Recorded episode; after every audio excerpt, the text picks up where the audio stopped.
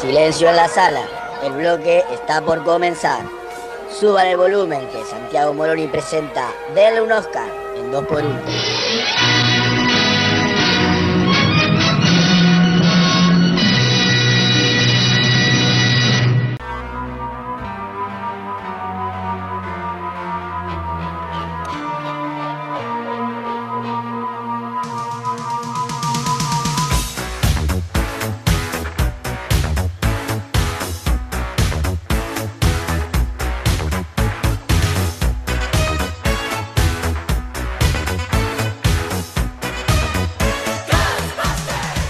Los cazafantasmas y eso quiere decir que ha llegado el momento de hablar de cine en 2x1. Llegó el momento de denle un Oscar.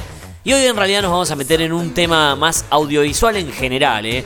Porque ¿cuántas veces hemos visto esa frase que dice algo así como... Los hechos y protagonistas del siguiente programa son ficción, cualquier similitud con la realidad son pura coincidencia. Palabras más, palabras menos, vamos a hablar de esa frase que aparece en todas las producciones audiovisuales, por lo menos en el cine aparece en todas, en la televisión muchas veces antes de las novelas suele aparecer esa placa negra con letras blancas diciendo esto y después sí ya dando paso a todo el programa, ¿eh?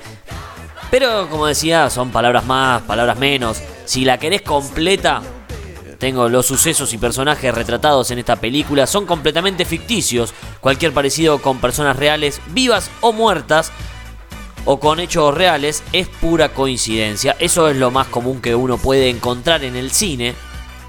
¿eh? Pero cada vez que vemos esas palabras, cada vez que vemos esta frase, significa solamente una cosa.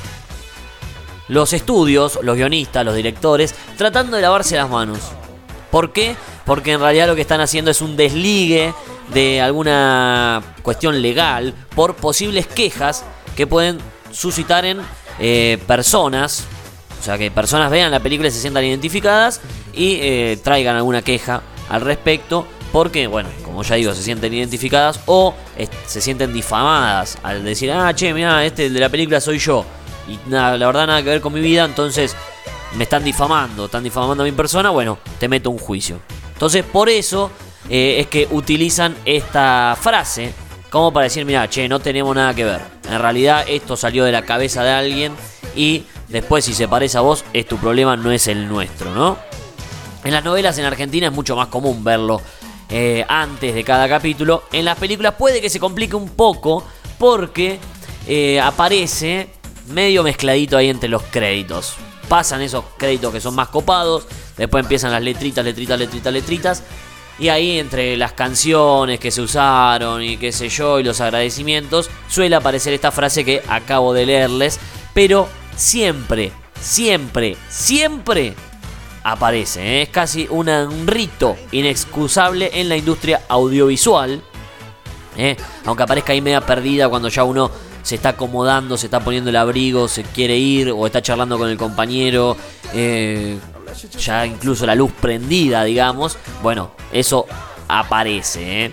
Y obviamente que tanta repetición de esta frase despertó mi curiosidad. ¿eh? Llegué ayer a casa, estaban viendo la novela.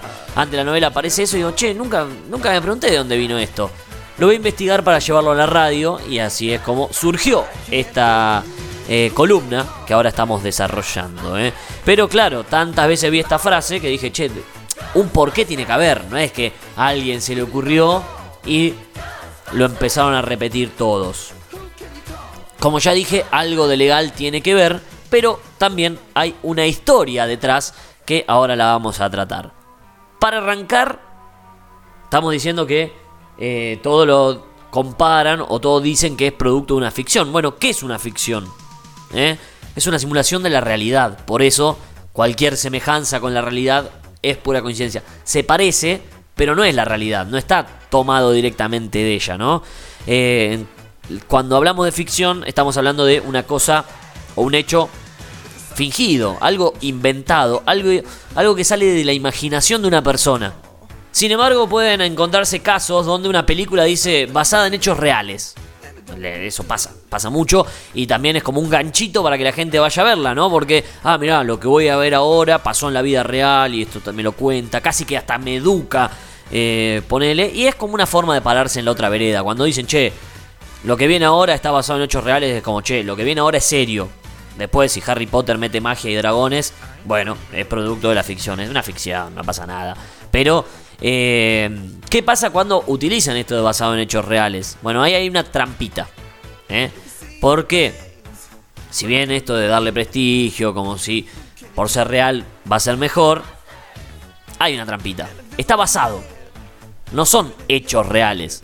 Sino que siempre hay algo que lo convierte en una producción, ¿no? Algo que no sé, para darle más espectacularidad, entonces hacemos que exploten más cosas que las que realmente explotaron, o para darle más intriga, y no sé, sacamos una parte y metemos metemos otra, hacemos más inteligente a un personaje, hacemos más tonto a otro, como para que sea más atrapante para el público. O puede ser también para economizar recursos, poner en vez de contratar a dos actores en un papelito que más o menos son importantes, pero no tanto.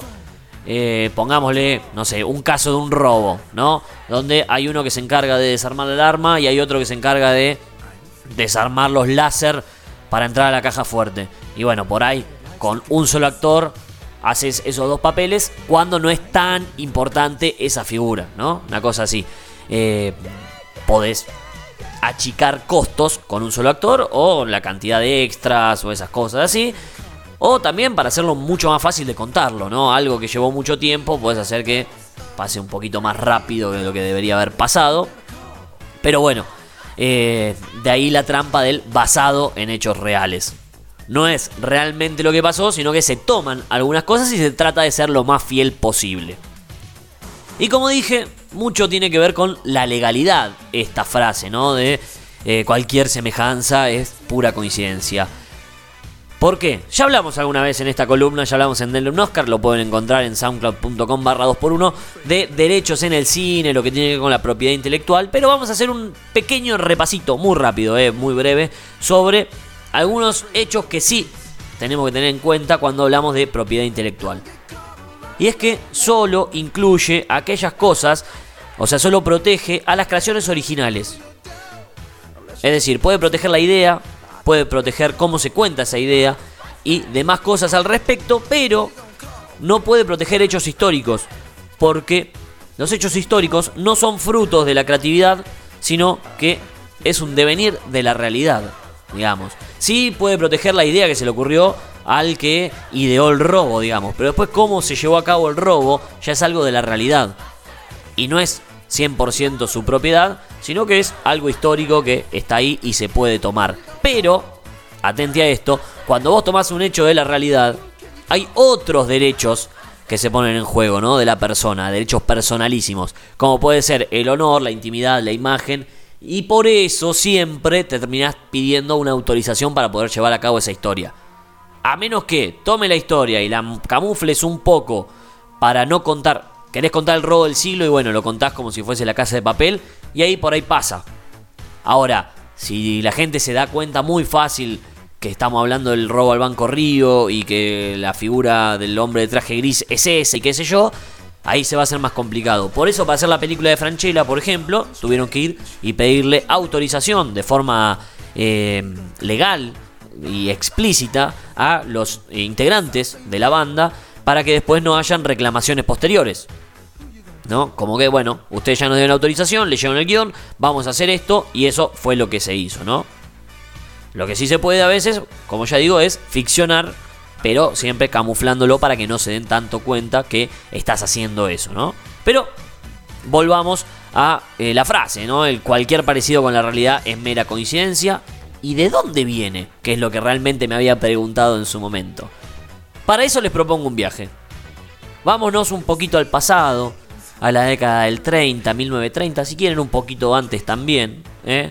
Una época de esplendor para el cine se vivía una auténtica, una auténtica locura en Hollywood. Estamos hablando ya de la etapa donde estaba desarrollándose el Star System, ese sistema por el cual los actores de ser simples empleados pasaron a ser estrella de Hollywood y que la gente los quiera copiar y esperaban verlos en las revistas y bueno, se generó todo un revuelo en base a eso, que no pasa con el sonidista, por ejemplo, eh, pero sí con los actores. Bueno, en ese contexto de grandes estrellas lujo en Hollywood, MGM, la Metro Goldwyn Mayer, estrena en 1934 una película que nos marcaría esta historia. Estoy hablando de MGM cuando todavía era un gigante, ya hablamos también de las mayor, eh, las grandes productoras de Hollywood. Eh, en esa época MGM era una de estas grandes, importantes y que la gente esperaba sus producciones. Hoy se rumorea que se la podrían estar disputando Apple o Netflix, o sea que pasaría a ser parte de alguna de esas dos compañías. Pero en su momento MGM era una gran productora y en 1932 estrenaba Rasputin y la zarina. En esta película nos retrataba las andanzas de Rasputin, un personaje histórico, uno de los personajes más conocidos eh, de Rusia, de la historia rusa, ¿no? Gregory Rasputin, el brujo, ese mm, personaje que poco se conocía de lo que hacía, pero que eh, tenía el apoyo de la familia Romanov y se movía ahí por libertad con los palacios, iba aconsejando, iba haciendo sus trucos, su magia y por eso toda su fama, más allá de su gran porte, eh, que ya sabemos que está en un, en un museo, ¿no? Eh, su miembro, pero bueno, Rasputin generaba alguna cuestión así mística, por lo cual se hizo esta película. ¿eh? Rasputin tiene una vida cargada en realidad por intentos de asesinato. Tuvo varios hasta que en 1916 el último termina siendo el efectivo. Y es una cuestión lógica, ¿no? Eh, si no seguiría vivo o habría otro último después. Eh, pero para 1916 termina muriendo. La película lo que hacía era retratar la vida y claramente la muerte, porque es parte de la vida de Rasputin. Pero lo hacía de una forma bastante especial. Comenzaba diciendo que todos los hechos que estaban a punto de ver, que las personas que aparecían en pantalla eran reales y que algunas habían muerto y otras no. O sea que con eso le intentaba dar una verosimilitud, pero que terminó marcando la historia del cine, ¿no? El film, como ya dije, contaba la vida, contaba su cercanía con los zares y un poco la historia de Rasputin. Como parte de la historia es el asesinato, también quedaba retratado en la película. Pero en la película quien lo mata es el príncipe Chegodiev, que era un aristócrata que se había casado con la única sobrina del zar Nicolás. En la vida real, en cambio, el príncipe Chegodiev no existe, sino que el asesino fue Félix Yusupov, que lo envenenó y le disparó. O sea, te morís o te morís, no queda otra. Por culpa de esto, o a consecuencia en realidad de esto, fue desterrado de Rusia.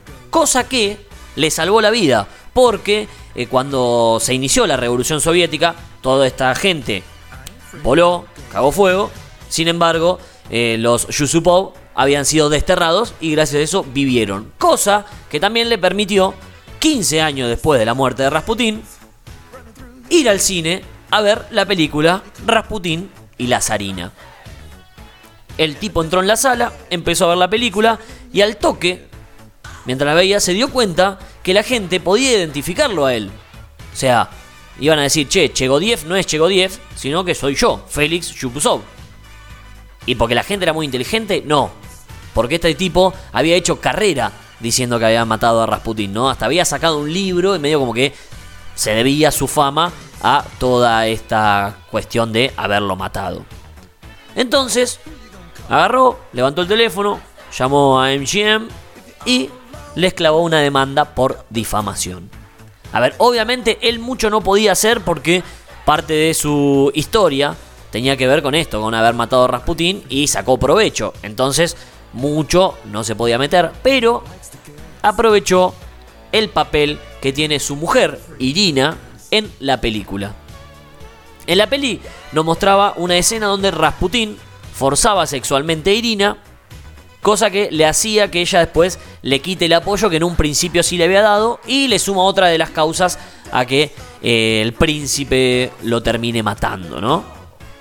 Bueno, los Yusupov entonces deciden accionar, ¿no? diciendo que Irina nunca había conocido a Rasputín, porque para esa época ella se encontraba en eh, Crimea y que la representación, como ella nunca lo había conocido personalmente, toda la representación que habían hecho de este matrimonio era falsa y que estaban mintiendo y eh, era una difamación contra su persona.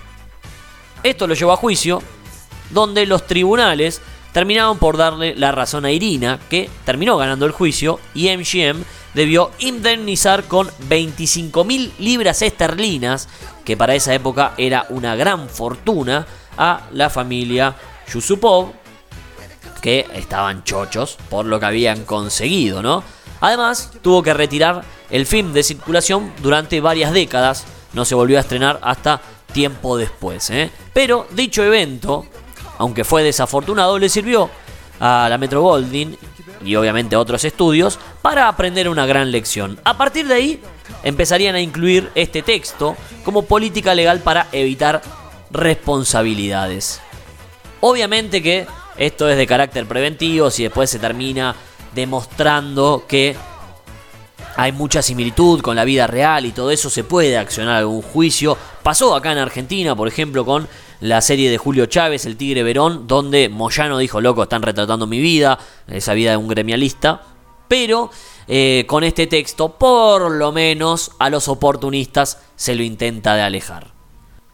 De esta forma, sabiendo que Rasputín y la zarina fue la que inició esta larga tradición que se sigue utilizando hoy en día de poner este mensaje, cerramos un nuevo Denle un Oscar, donde hablamos de una historia con hechos reales y no fue ninguna coincidencia.